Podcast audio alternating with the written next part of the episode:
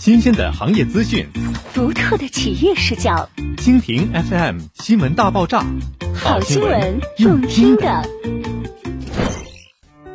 地产浪潮之下，谁才是真心英雄？金九银十一直以来都是地产行业最看重的一年中最黄金的销售时段，但是过去的九月和国庆长假，相较于过去的热闹，少了几分买卖两旺的喧嚣。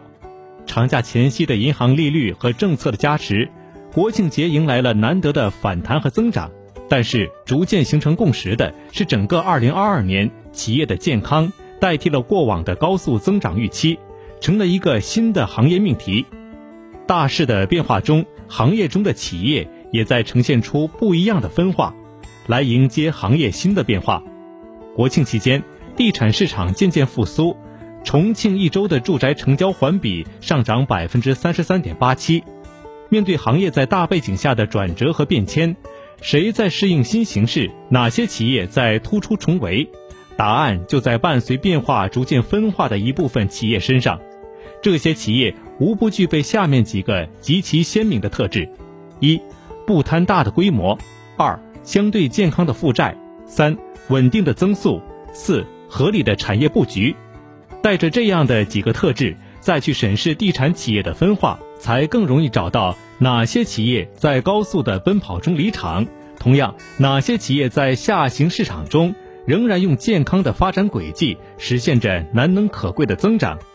我们来解析这部分企业，发现他们有一个共同点，那就是他们在地产高光时代默默坚守、行稳致远，践行自己的财务纪律，保持了步伐稳健。同样，在地产发展高光褪去的新变化中，反而成了行业增长百炼成钢的基石，用笃行和稳定的姿态被行业肯定和认知。在二零二二中国企业五百强中，华宇冲到了第二百八十三位。中国民营企业五百强排位中，华宇位列一百零二名，并在中国民营企业服务业一百强中位列第三十四名。九月二十六日。重庆市经信委及市企业家协会联合发布的重庆企业一百强中，华宇集团排名第六，并位列重庆服务企业前三名。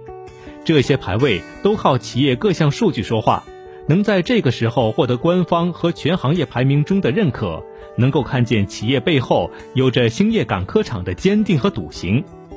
二零二二年八月，华宇在新赛道上迅速上车，首个代建项目在安徽成功落地。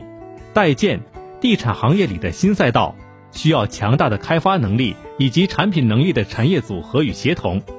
作为一个布局全产业链四大集团的老底子企业，多年丰富的经验和能力积淀，让华宇有能力积极把握代建新机遇，拓展代建新赛道。在产品力上的厚积薄发，让华宇在行业出现新的窗口期和机遇的时候，能够在新的土地、新的项目上营造高阶人居作品，奉献给城市和客户更多的华宇式高端人居答卷。